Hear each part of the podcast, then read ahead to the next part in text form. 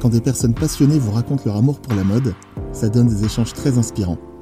Je m'appelle Trésor Beaufetté et vous écoutez le podcast Conversation des styles. Dans cet épisode, je suis avec Ama Aivi, fondateur de Marché Noir. Une marque de vêtements à la croisée de la mode africaine, du vintage et de l'éco-responsabilité. Bonne écoute Bonjour Ama. Bonjour. Comment tu vas? Ça va, et toi? Écoute, ça va très bien. Merci hein, d'avoir accepté mon invitation. Avec plaisir. Euh, Est-ce que tu peux nous dire où on se trouve? Ben Là, on se, on se trouve dans la dans l'arrière-galerie de la librairie OFR, que j'aime beaucoup, euh, qui est dans le troisième. C'est un endroit un peu euh, atypique. Exactement. Et ouais, j'aime bien l'énergie de, de cet espace. Et du coup, OFR qui t'accueille? Oui, OFR qui m'accueille euh, pour faire une, euh, une, vente ici, une petite vente flash. Euh, j'y flash parce que je reste, je reste pas longtemps. Combien de temps tu restes ici 5-6 jours. Ok. voilà. D'accord, une petite semaine avec des belles pièces. Exactement, une, petite sélection. Une petite sélection. Est-ce que tu peux te présenter, toi et ta marque? Alors donc je suis Ama Ivy, fondateur de la marque Marché Noir. Euh, je suis euh, togolais, je suis né au Togo. Je suis arrivé en France à l'âge de 11 ans. D'accord. Et donc j'ai fait plein, plein, plein de choses. Euh, je suis arrivé avec mon oncle d'ailleurs. Donc je suis arrivé à, côté de, à Saint-Ouen, à côté des puces de Clignancourt. D'accord. Et donc je pense que ça, c'était un terrain de jeu assez intéressant. Après j'ai fait des études de marketing dans lesquelles j'ai jamais travaillé parce que bon, Moi, les bureaux, c'était pas trop mon truc. C'était pas ça, non Oui, voilà. Donc, j'ai fait pas mal de choses. Euh, directeur de casting pendant une dizaine d'années. J'ai eu un restaurant. D'accord. Et après, je suis tombé dans la, dans, dans, la fripe, dans le vintage. Et euh, en gros, c'est. Voilà, c'est. Euh, le vintage, un peu, je pense que c'est un peu le, ce qui m'anime à travers ça, c'est le style, évidemment. Ouais. Et euh, d'où euh, d'où la naissance de la marque de la marque Marché Noir parce que c'est plus qu'une marque d'ailleurs. Bien sûr, c'est un, concept assez large. Tu peux tu peux le développer un petit peu? Oui, c'est c'est un état d'esprit. C'est un j'ai envie de dire c'est un mouvement. Bon, Aujourd'hui, on dit lifestyle parce que bon, c'est le mot qui est, qui est cool. Mais euh, je pense que oui, c'est un mouvement parce que pour moi, derrière cette, cette marque, il y a beaucoup de choses. Il y a d'abord l'inspiration de, de mon père, il y a aussi cette image que j'ai de, l'esthétique euh, africain, l'héritage de nos parents. Parce que quand je regarde les parents de mes, les, photos de nos parents, euh, je pense que tous tous les gens qui ont un peu grandi en Afrique, qui ont des parents euh, un peu qui étaient dans les années 60-70. Oui, très bien. quand on regarde les photos, je pense qu'ils doivent, doivent, comprendre ce que je dis parce qu'il y avait une espèce d'énergie et une espèce de style mais tellement euh, naturel euh, dans ces photos que moi, c'est ça qui m'anime. Et quand je regarde les photos de mes parents, euh, je dis, mais waouh, on n'a rien inventé en termes de style, ni de swag comme on dit aujourd'hui. c'est dingue parce qu'en fait, tu parles de ça, ça me fait penser. je, te, je trouverai la photo, je te la montrerai un jour. c'est une photo de mon père à Kinshasa. Mm. jeune, c'est une photo de groupe où mon père en fait est habillé en blanc avec une coupe afro tu vois et ses, ses, frères sœurs enfin tu vois il y a, y, a, y, a ce, y a toute cette esthétique là quoi. Et une énergie qui se dégage de, de l'image euh, je vois très bien ce que ce que tu veux dire. Ouais et moi moi c'est vrai c'est vraiment ce qui m'inspire euh, aujourd'hui à, à, construire cette marque ce mouvement parce que quand je regarde cette esthétique là euh, on la trouve rarement ailleurs en fait. On la trouve rarement ailleurs. Donc Évidemment, je commence par le vintage parce que moi, ce qui m'anime, c'est le style à la base, plus que la mode. Je me, je me sens pas partie de l'univers de la mode parce que je suis pas dans les codes de la mode, je suis pas, euh, je suis pas introduit dans la mode. Moi, c'est vraiment ce qui m'anime depuis le début, c'est le style parce que je pense que avec le style, on peut parler avec son cœur, on peut parler de beaucoup de choses. une sincérité. Et, voilà, et c'est aussi unique. On parle avec son âme, avec son cœur. Donc, euh, euh, moi, c'est voilà, depuis toujours avoir mon style unique ça m'a depuis gamin, hein, je me souviens, c'est ce qui m'a toujours animé. Donc, et je, à travers le vintage, les pièces uniques que je pouvais trouver au puces ou ailleurs sur des sur des brocantes ou même en Afrique aujourd'hui, euh, j'ai réussi à construire mon style. Tu as construit ton univers.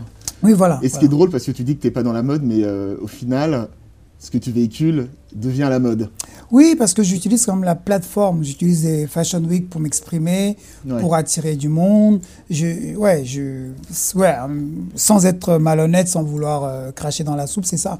J'utilise quand même cette plateforme qui existe parce que euh, beaucoup de choses passent par là. Bien sûr, tu aurais tort de ne pas le faire d'ailleurs. Oui, voilà. Et puis, euh, c'est vrai que moi, je ne suis pas dans le mot parce que moi, je, les saisons, ça m'intéresse pas.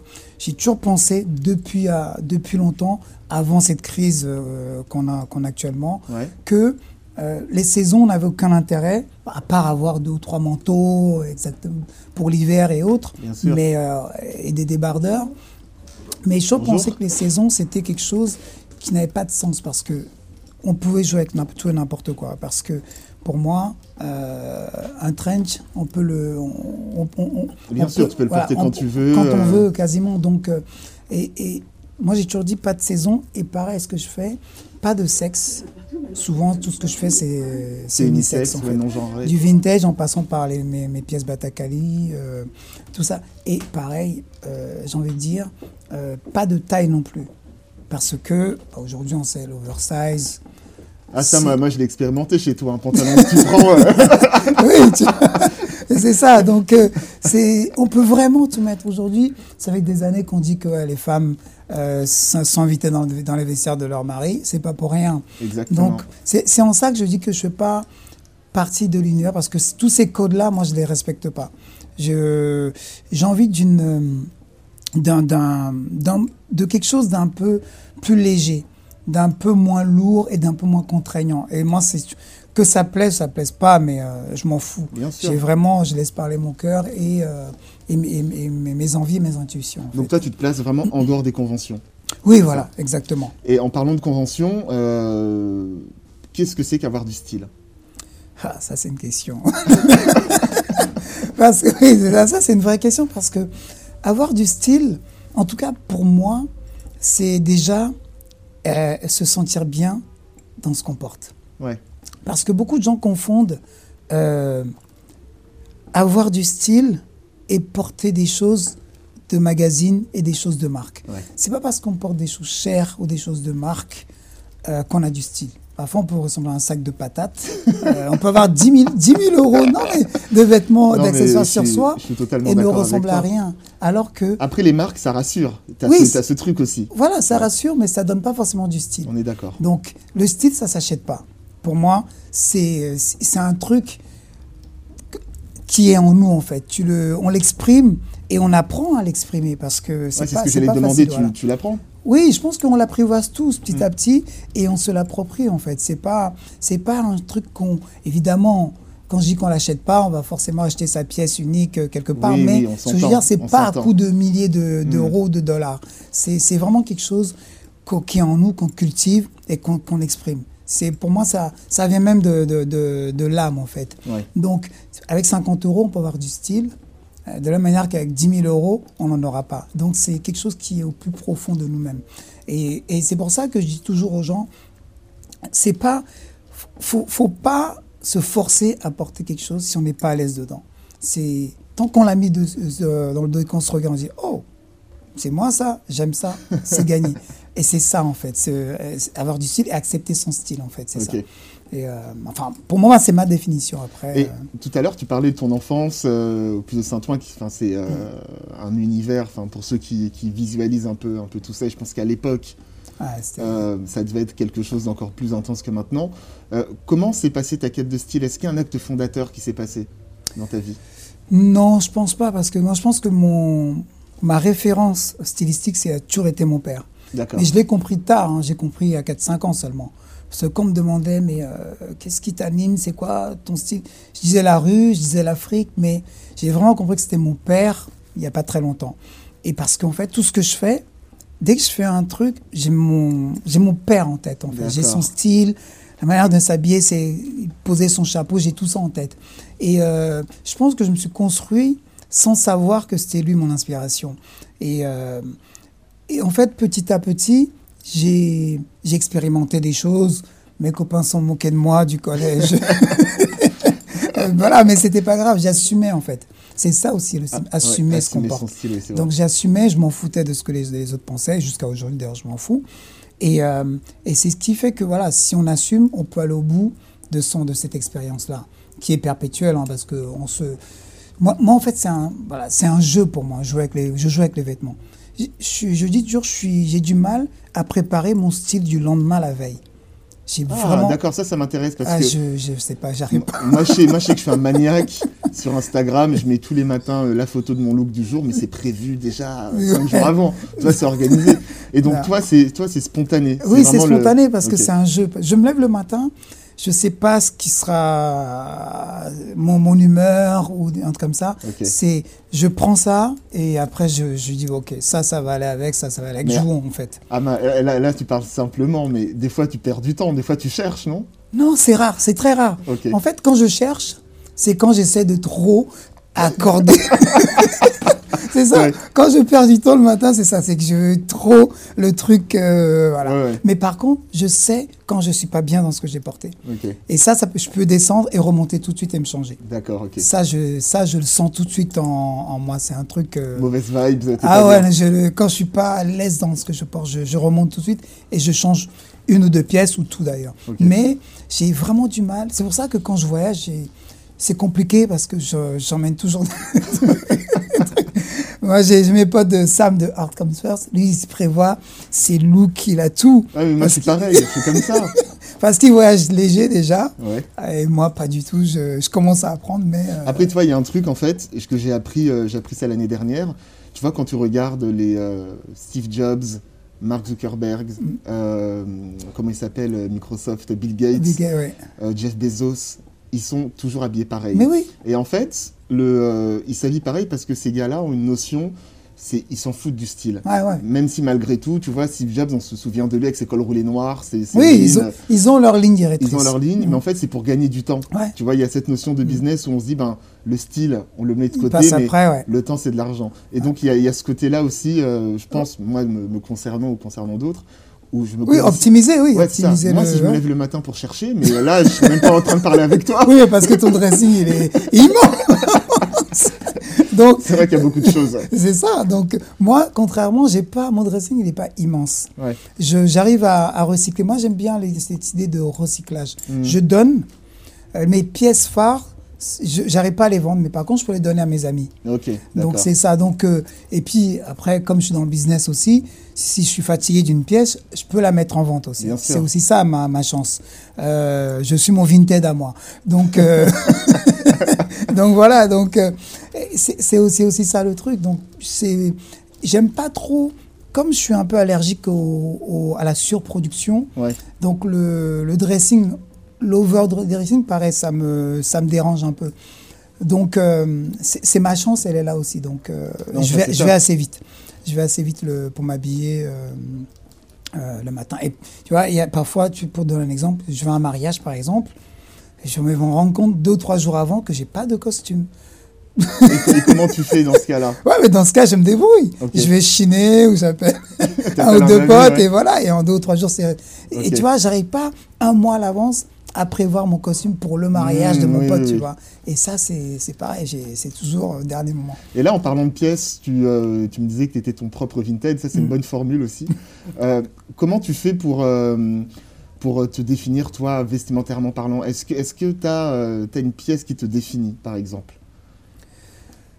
Une pièce qui... Oui, j'ai, enfin, je pense que j'ai deux, trois pièces qui me définissent. C'est, j'ai un pantalon de l'armée ouais. Euh, que j'aime beaucoup, que je porte tout le temps. Et ça, beaucoup de gens reconnaissent ma silhouette par rapport à ça. Après, je pense que j'ai, euh, il y a une pièce que j'aime bien, c'est le bleu de travail, la veste bleu de travail. Ça, c'est, euh, d'ailleurs, c'est une des pièces que je vends le plus. Exactement, ouais. Et je pense que il y a une copine qui m'a vu l'autre jour, elle m'a dit à chaque fois que je te vois, tu as un bleu de travail. Alors que c'est pas vrai, tu vois. Mais oui, ça, la, ça la marque en fait. Oui, ça la marque, voilà, et ça la marque. Et après, évidemment, j'ai le chapeau. J'ai le chapeau, le bonnet roulé comme j'ai aujourd'hui. Pour moi, tu vois, c'est ça qui définit ouais, le oui, beaucoup. Ouais, pour, pour, c'est vrai que pour, pour beaucoup de gens, c'est ce bonnet mm. euh, qui me définit le plus. Mais c'est vrai que moi, si je dois faire une silhouette, c'est ça, le bleu et, et, ce, et ce pantalon. Et le pantalon, il est comment? C'est un pantalon taille haute, patte de serrage? Oui, il est, il est, ouais, il est, il est taille haute. Il n'y a pas de, il a pas de patte de serrage. Il est, il est vraiment ajusté. Je suis tombé dessus par hasard. Quelle chance. Ouais, ouais, non, c'est, c'est vraiment, c'est le truc. Et il est, il est parfait. Il est court. Il est un peu sauté. Et euh, j'adore ce pantalon. Il a des trous partout, mais. Mais tu, le, gardes. ouais, je le garde. C'est ce qui fait son charme. Je le, mets, je le, mets, tout le temps. La chance que tu as dans ton, dans, ton, dans ton travail, c'est que tu as accès à plein de vêtements. Mm.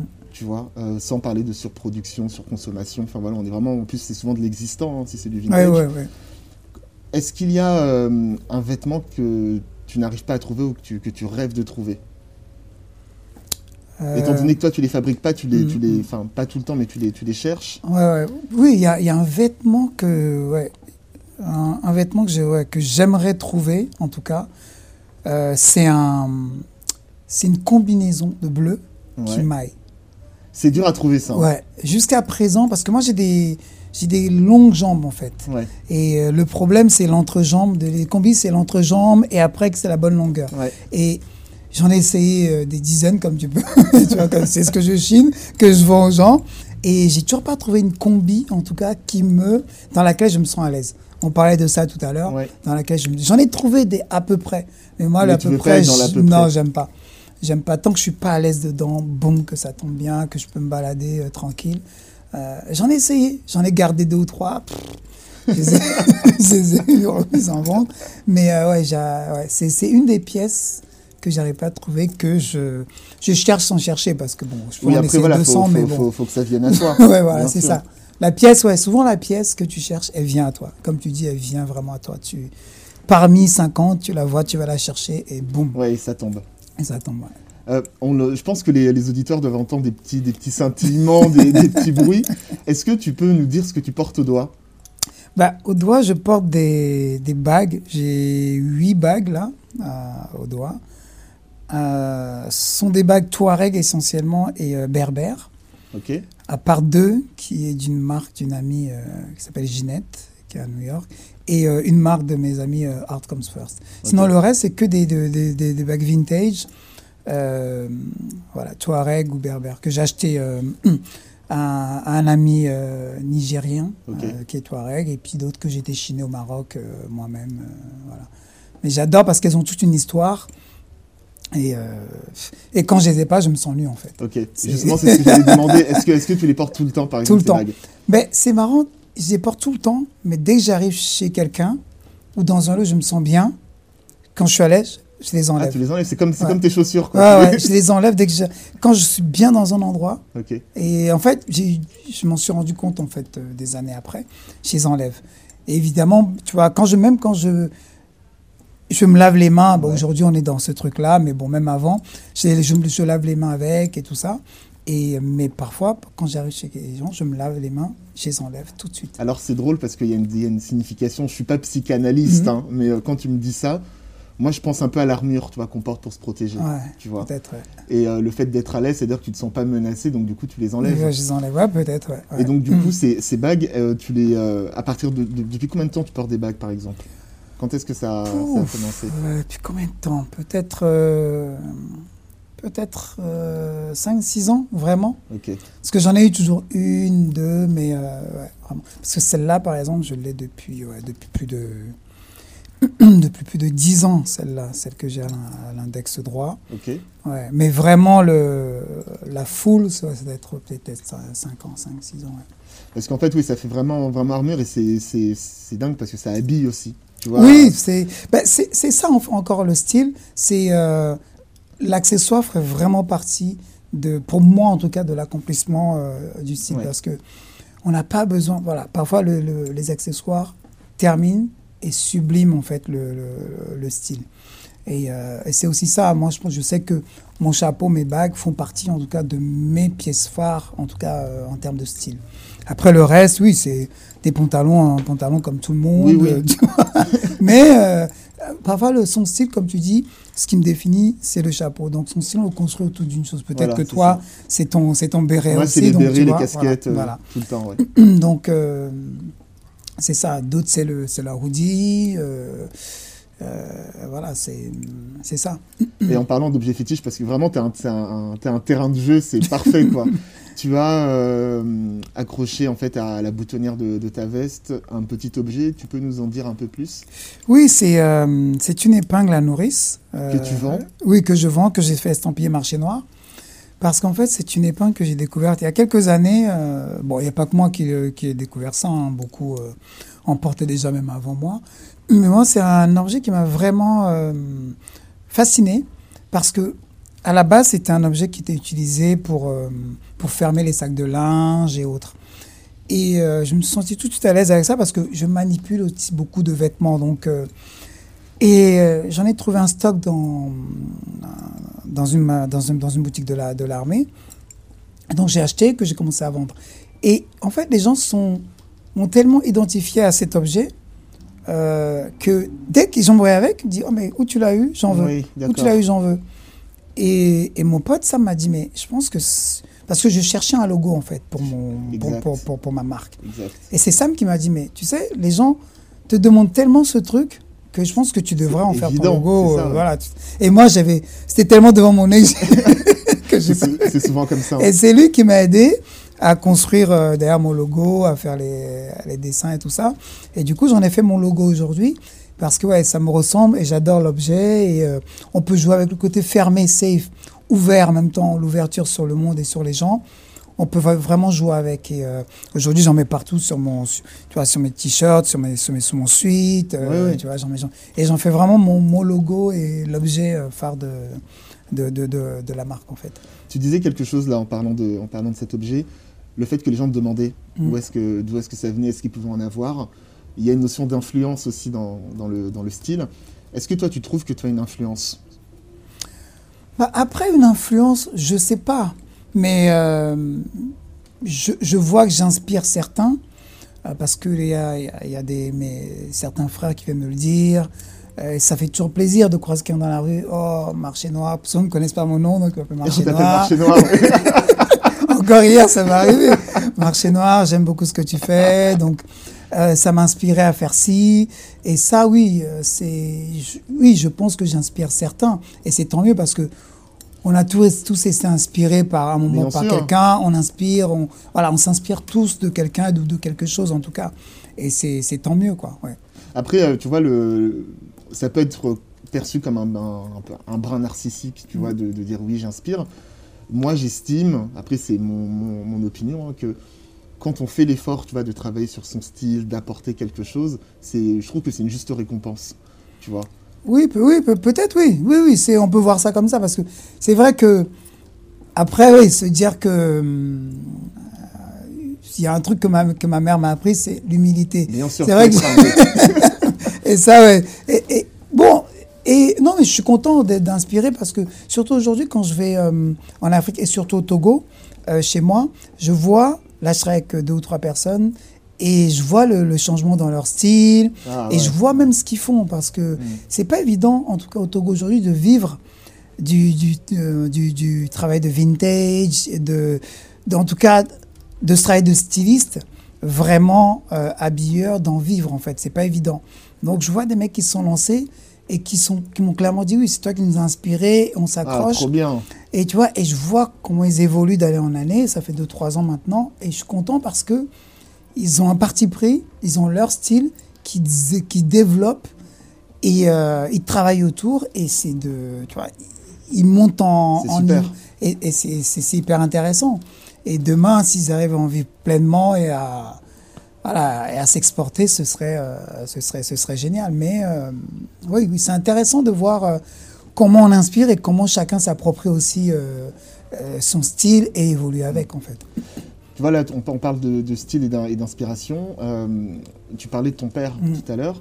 Est-ce que tu as d'autres sources d'inspiration? Est-ce qu'il y a la rue? Est-ce que tu as Instagram? Tu as peut-être des acteurs, des, des personnes, d'autres personnes qui, qui t'inspirent? Bah, J'ai envie de dire, je regarde beaucoup de choses, comme tout le monde, mais euh, ma vraie source, tu vois, dans, dans, le style en général et même dans, dans, mon, dans mon mode de vie, c'est mon père. Après, il y a le président, euh, père son âme, J.J. Rollins, qui était un des anciens présidents du Ghana. qui m'a inspiré pour le Batakali, pour designer cette pièce, cette tunique que je design aujourd'hui. Que, tu vends en plus. Oui, que je vends. Très belle. Euh, qui est voilà, une de mes pièces euh, phares aussi. Lui m'a inspiré parce que il portait cette pièce n'importe où il s'en foutait pour aller euh, à Washington, pour aller voilà, à l'ONU, pour rencontrer la reine Isabelle, il portait ça. Et il représentait sa culture, Bien sûr. peu importe, il s'en foutait. Et donc oui, lui m'a inspiré parce que je me suis toujours dit, le jour où je, je, designerai quelque chose, ce sera cette tenue-là avec le quintet. Parce que la manière dont il, représentait en tout cas sa culture, il l'exportait, moi ça m'a parlé et ça m'a... Ouais, il y a, il y a J.J. Rollins... Euh, et j'en ai parlé d'ailleurs dans mon travail euh, que j'ai fait dans, le musée, euh, dans ce musée en, Suède. voilà, j'ai mis à l'honneur comme source d'inspiration à, côté, à côté de mon père. C'est hyper intéressant là ce que tu viens de dire. Je, ne connaissais pas euh, trop, euh, trop l'histoire, donc je vais, je vais aller me documenter après. C'est aussi pour ça que je fais le podcast. Hein, c'est pour apprendre. C'est pour apprendre, c'est le but. Euh, dans, dans, ton, dans ton métier, tu, tu, trouves des vêtements. Enfin, tu trouves, tu, tu mmh. chines, mmh. Tu, tu, vas diguer. Il y a des vêtements que tu fabriques. Qu'est-ce que tu préfères entre les deux? Je sais que la question est difficile.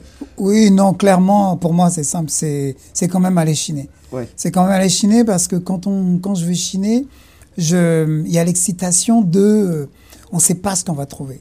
On va tomber sur un trésor. Parfois, on va chiner toute une journée, on va rien trouver. On va partir fatigué. Ou bien tu vas chiner peut-être juste avant de dire bon, je laisse tomber, tu trouves la pièce. Et là, ça, tu, et là, tu repars. Ça te booste. tu vois, oui, c'est l'excitation de trouver la pièce rare. On ne sait pas sur quoi on va tomber.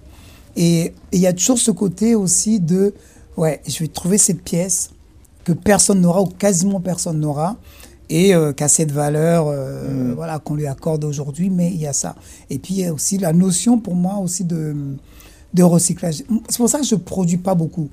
Euh, mes tuniques, c'est de l'artisanat, donc j'en produis très peu. Et même ce que je fais à côté en termes de t-shirts et tout ça, je limite. On me demande beaucoup de choses que je pourrais produire et me faire beaucoup d'argent, mais j'ai pas envie en fait. Ça fait vraiment pas partie de, la de ma philosophie ni, de la philosophie de la marque, de ce que je, j'essaie de véhiculer.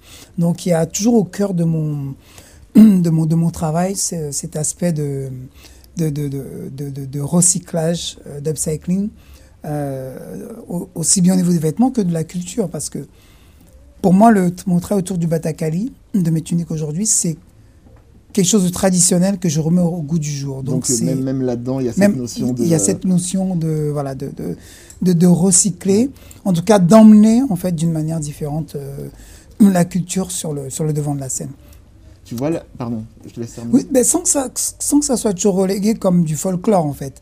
Parce que j'adore notre folklore, mais on, on, relègue tout, pas nous en tout cas, l'Occident et, parfois, le, monde de la mode relègue toujours notre truc à la tradition, au folklore. Oui, alors qu'en fait, tu peux l'extraire et le, et, le, sublimer, en fait. Il y a ce côté, ce, que, ce côté, en tout cas, euh, beau, on l'oublie souvent, en fait, quand bah, on monte Tu, tu vois, il y a, y a, y a ce, cheminement a été fait autour, autour, du, autour du wax. Mm. Ça a mis du temps. Tu vois, moi je dis souvent, euh, tu vois, j'ai des amis, euh, même ma, copine, tu vois, qui porte, qui porte, qui porte du wax et qui trouve ça très cool. Moi je me souviens quand j'étais gamin, ma mère elle venait en boubou, mm. vraiment petit, et personne trouvait ça cool à l'époque. Oui. Et en fait, petit à petit, tu as. alors, j'aime pas trop ce terme d'appropriation culturelle, mais bon, ça, s'en rapproche un peu, où c'est rentré dans les mœurs. Donc maintenant, tu as des noirs, des blancs qui portent, qui portent du wax oui. sans que ce soit rentré dans un. Enfin, c'est sorti de, de, la case folklore, quoi. Ben oui, en plus, après, le wax, c'est encore différent parce que c'est. Pour moi, c'est. Bon, même, c'est quelque chose que nous, on s'est approprié parce qu'à la base, c'est pas un produit africain à la base. C'est néerlandais. On, oui, on se l'est approprié. Et ça vient d'Indonésie, même à la base. Donc, c'est, mm. ça, ça, il y a eu ce côté. Euh, euh, via le le, le, le, le, colonialisme et tout ça. C'est comme ça que le, wax est arrivé en Afrique. Et on se l'est approprié. Et donc, du coup, tout le monde a pensé que c'était un produit africain parce qu'on s'est tellement approprié que c'est devenu le produit euh, africain. Mais je pense que c'était le, le côté facile, en tout cas, euh, pour parler de la, entre guillemets, de la, de la culture noire au reste du monde. Les gens, à travers ça, euh, on a parlé, euh, on parle d'Afrique.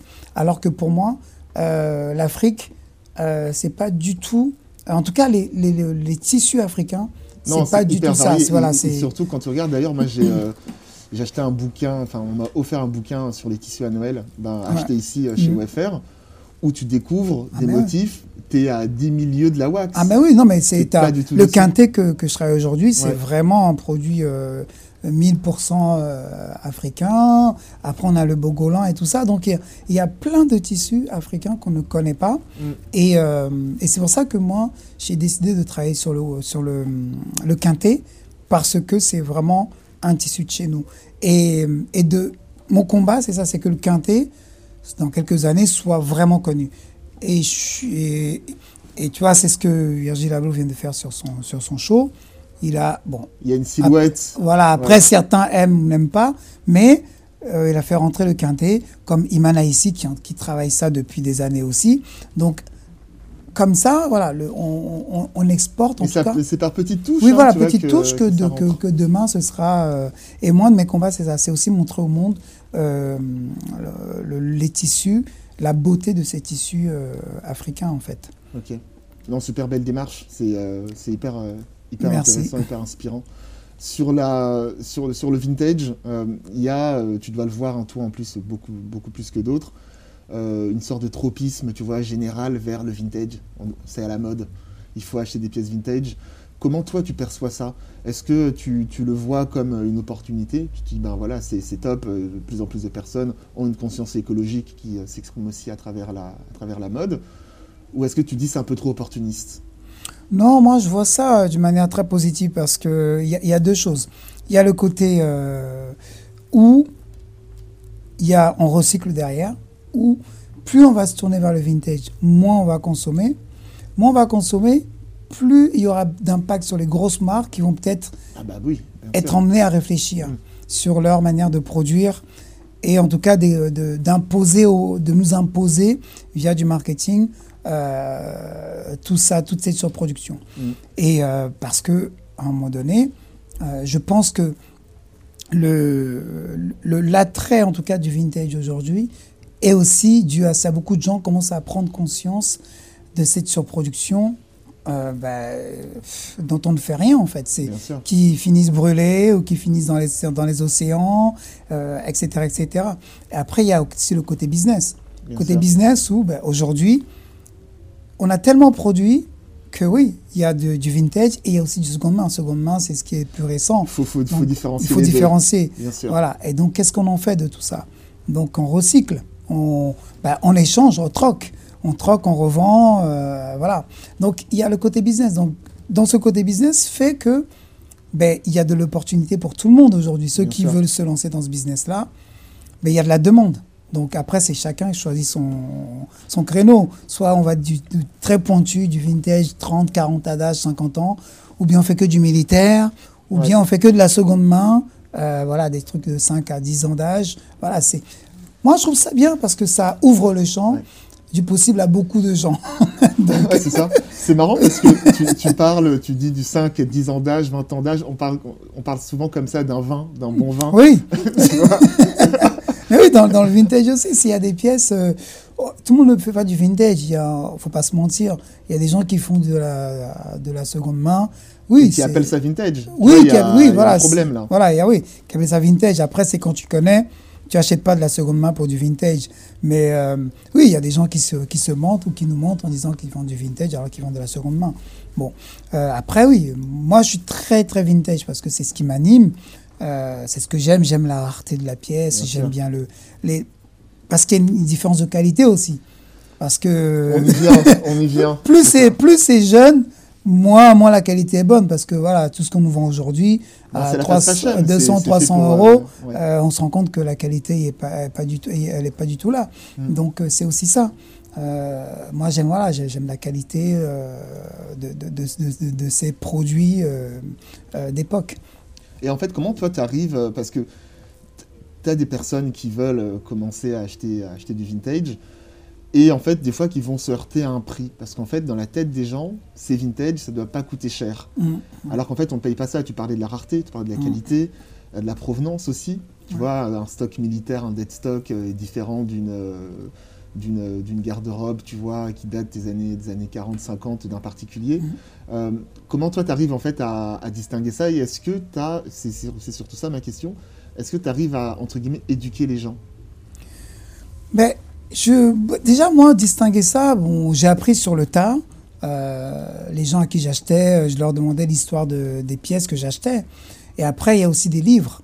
Euh, des livres sur les, sur les pièces militaires, sur les, sur les pièces de travail. Donc c'est aussi comme ça que moi j'ai appris aussi ce métier euh, avec les gens et, euh, et, avec les bouquins. Mais quand, quand, quand c'est une pièce rare, les connaisseurs vont l'acheter, peu importe le prix parce qu'ils connaissent la valeur. Après, les gens qui connaissent pas vont dire ah c'est cher. On essaie de leur expliquer. Après, ils comprennent ou ils comprennent pas. Ils vont dire ah c'est cher pour du vintage. Et c'est vrai que beaucoup, dans la, dans, dans, la tête de beaucoup de gens, le vintage ne doit pas être cher. Bien sûr. Et, euh, et c'est ça le, le, dilemme. Donc, quand, tu, quand, quand on leur dit que cette pièce a 60 ans, ils disent là, ils disent Ah, voilà, euh, ça a été produit en, peut-être en tant exemplaire et que mm. ça appartenait à telle personne. Là, ils commencent à certains commencent à comprendre, d'autres comprennent pas parce que c'est pas ce qu'ils cherchent. Ils cherchent une pièce pas chère euh, de seconde main. Donc, ceux-là, tu, les, tu les perds ou tu les... Mais voilà, c'est... Mais c'est pour ça que ta métaphore tout à l'heure du 10 ans d'âge, 20 ans oui. la métaphore du vin, je trouve qu'elle est pas mal aussi pour expliquer. Pour expliquer aux gens. Donc, euh, les, les, connaisseurs les, ouais, savent qu'ils viennent chez toi parce qu'ils vont trouver ça euh, à tel prix.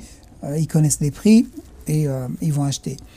ils vont négocier ou pas, mais ils vont acheter. Mais ceux qui connaissent pas vraiment, qui cherchent pas ça, c'est pas leur problème. Ils veulent un truc à 10 balles, 20 balles, max. c'est tout, tu vois. Après, il en faut pour tout le monde. Oui, hein. voilà. C'est pour ça que j'ai le marché hyper ouvert aujourd'hui. Il y a des gens qui sont pas contents. Bon, tant pis pour eux. Mais euh, c'est là que chacun peut s'exprimer euh, et, trouver sa niche aussi. Euh, et, construire son business autour de quelque chose, en fait. D'une vision et, d'un état d'esprit. Parce que si encore une fois, il y a la notion. Moi, j'aime la notion, la notion d'âme. Ce que je fais, je veux qu'il y ait de l'âme dedans. Je veux que les gens se reconnaissent ou pas, mais en tout cas, je veux qu'il y ait une notion d'âme et, une notion d'échange.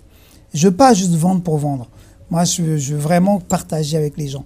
Donc, euh, c'est vendre du vêtement, vendre du vêtement autour, il y a, il y, a, il y a, autre chose. Moi, il y a la, musique qui m'anime. Mm. Euh, il y a toujours l'univers de la musique qui fait partie de, de, ce que je fais, euh, l'art, etc. Donc, euh, c'est tout ça, en fait. Et tu vois, toi, tu vois ça d'un bon oeil, tu vois, l'ouverture. Moi, en tant que, client, tu vois, consommateur de vintage, je me dis une chose, si le marché s'ouvre, donc la demande augmente, augmentation de la demande, mm. augmentation des prix. Non? Non, pas forcément. Pas forcément? Pas forcément, parce que je pense que, comme tu dis, il y a, il y a plusieurs canaux, en fait. Il y a ceux qui cherchent les pièces euh, de seconde main euh, pas chères et euh, pas forcément de, bonne qualité, juste un, une garde, un truc dans, pour leur garde-robe qui leur coûte pas cher. Après, tu as le médium, ceux qui cherchent du vintage un peu sympa, un peu cool. Après, ceux qui cherchent le vrai vintage pointu. Après, tu as l'antique. Donc, il y a plein de, plein de canaux comme ça. Euh, après, évidemment, les pièces rares, vintage. Ah bah, bien sûr. Oui, comme on dit le bon vin, ça va coûter cher parce qu'on sait ce que c'est. L'antique coûte cher parce qu'on sait ce que c'est. Donc tu peux m'expliquer ce que c'est que l'antique? Bah, L'antique, c'est les, pièces qu'on 100 ans, 200 ans. Donc, euh, c'est toutes ces pièces-là, euh, vraiment 1800, euh, même 1900. Ah, là, on est là, on est vraiment dans la collection. Là. Oui, qu'on trouve plus en fait, qu'on trouve plus. On porte des vêtements comme ça encore ou oui, les achète, oui, parce que c'est de, la bonne, de la bonne cam. Donc, on, on sait qu'elles ont été rapissées et tout ça, mais ça reste de la très bonne cam. Et ce sont des pièces muséales, en fait. Donc ces pièces-là, ben, on, les, on les garde, on les porte peut-être euh, une fois tous les cinq ans. attention hein. Voilà, et quand ça nous va, mais ce sont des pièces hyper intéressantes. Donc, qui inspirent beaucoup aussi, en fait. Qui, qui a inspiré plein de designers euh, euh, et qui inspirent encore des designers. Donc, ces pièces sont hyper intéressantes pour l'histoire et, et, pour leur côté très, très, très, très unique. Mm. Et c'est, voilà, ça a un prix. Et les gens qui connaissent, qui, les recherchent, payent le prix pour ça. C'est aussi ça la différence avec tout le reste, en fait.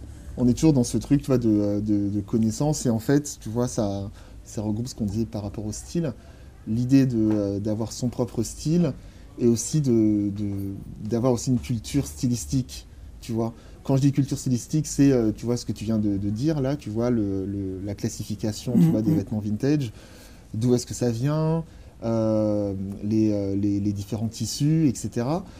Comment toi, tu as réussi à, acquérir euh, toute cette culture, à emmagasiner tout ce, ce savoir? Bah, ouais, Comme je disais, c'est avec le temps, en fait. En parlant avec les, gens, les vendeurs, les anciens, euh, tu vois, les, petits vieux sur les brocantes, les petits vieux euh, à droite, à gauche, qui, il faut être curieux. Quand on voit une belle pièce, faut pas hésiter à demander à, à, connaître l'histoire de la pièce. Souvent, ils la connaissent parce qu'eux aussi, ils ont appris. Après, comme je dis, il y a des livres aussi. Il y a des livres vraiment qui sont faits euh, euh, sur le vintage, euh, sur des pièces antiques, même sur les accessoires et tout ça. ne serait-ce que sur les bagues, il y a des livres sur les bagues, par exemple, pour, pour apprendre les bagues berbères, les bagues touareg et tout ça. Donc, il faut juste être curieux et aller se documenter, en fait. il y a... Moi, c'est ça. Moi, je suis curieux, donc je vais chercher, je demande. C'est c'est ça. Ok. Il y a de la documentation, de toute façon. C'est comme dans tout. Hein. Bah bien sûr, il faut, apprendre. Chercher, apprendre, apprendre pour s'améliorer. Et l'école, voilà, l'école, en tout cas, de ça, c'est le terrain, c'est demander aux gens et c'est les bouquins. Ama, c'était super intéressant. Bah oui, j'ai adoré, j'ai adoré échanger, avec, toi. avec, toi. aussi. J'ai une dernière question à te poser. Euh, je la pose euh, à chaque fois à la fin de mon podcast. Qu'est-ce qu'on peut te souhaiter de stylé pour la suite? Oula De stylé pour la suite bah, Déjà, c'est de c'est de sortir de cette histoire de, de, Covid, COVID ouais. grandi mm. et avec euh, une nouvelle perception des choses. Je pense que c'est, euh, on doit vraiment réfléchir aussi à, à nos comportements, à, au comportement avec nos proches. Euh, je pense qu'en tout cas, moi, en tout cas, c'est ce que je vois. Et ça m'a fait repenser différemment aux choses, en fait. Ne serait-ce que même au business. Bien sûr, et à l'approche du business, ouais. beaucoup. Donc, c'est ça. Bah écoute, merci. Merci à toi. À très vite. À très vite. Ciao. Ciao. Merci d'avoir écouté ce podcast. J'espère vraiment que cette conversation vous a plu. N'hésitez pas à me faire un retour sur le compte Instagram Conversation de Style. Vous pouvez aussi vous abonner à ce podcast sur toutes les plateformes d'écoute en laissant un commentaire cool et un maximum d'étoiles. À très vite et d'ici là n'oubliez pas, les modes passent, le style est éternel.